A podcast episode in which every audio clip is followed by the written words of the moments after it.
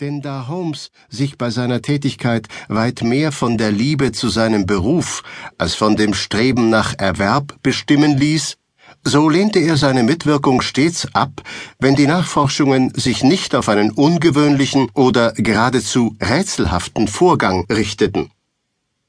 Unter all diesen verschiedenartigen Fällen wüsste ich mich jedoch keines zu entsinnen, der eine gleiche Fülle merkwürdiger Züge dargeboten hätte wie der, welcher in der bekannten Familie der Roylotts von Stoke Moran in Surrey spielte.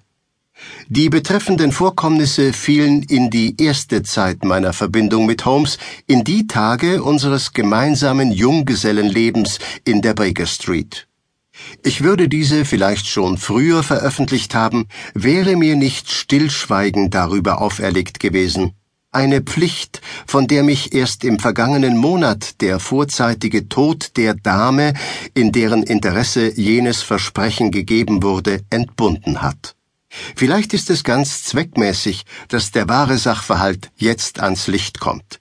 Denn wie ich aus guter Quelle erfahre, haben sich über den Tod des Dr. Grimsby Roylott in weiten Kreisen Gerüchte verbreitet, welche jene Ereignisse noch grässlicher ausmalen, als sie in Wirklichkeit waren.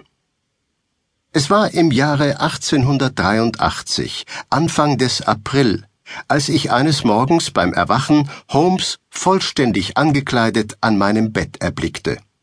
Er stand gewöhnlich spät auf, und da die Uhr auf dem Kaminsims erst Viertel nach sieben zeigte, so blinzelte ich ihn einigermaßen überrascht, vielleicht sogar etwas ärgerlich an, denn ich ließ mich selbst nicht gerne in meinen Gewohnheiten stören. Tut mir sehr leid, dass ich dich im Schlafe stören muss, Watson, sagte er.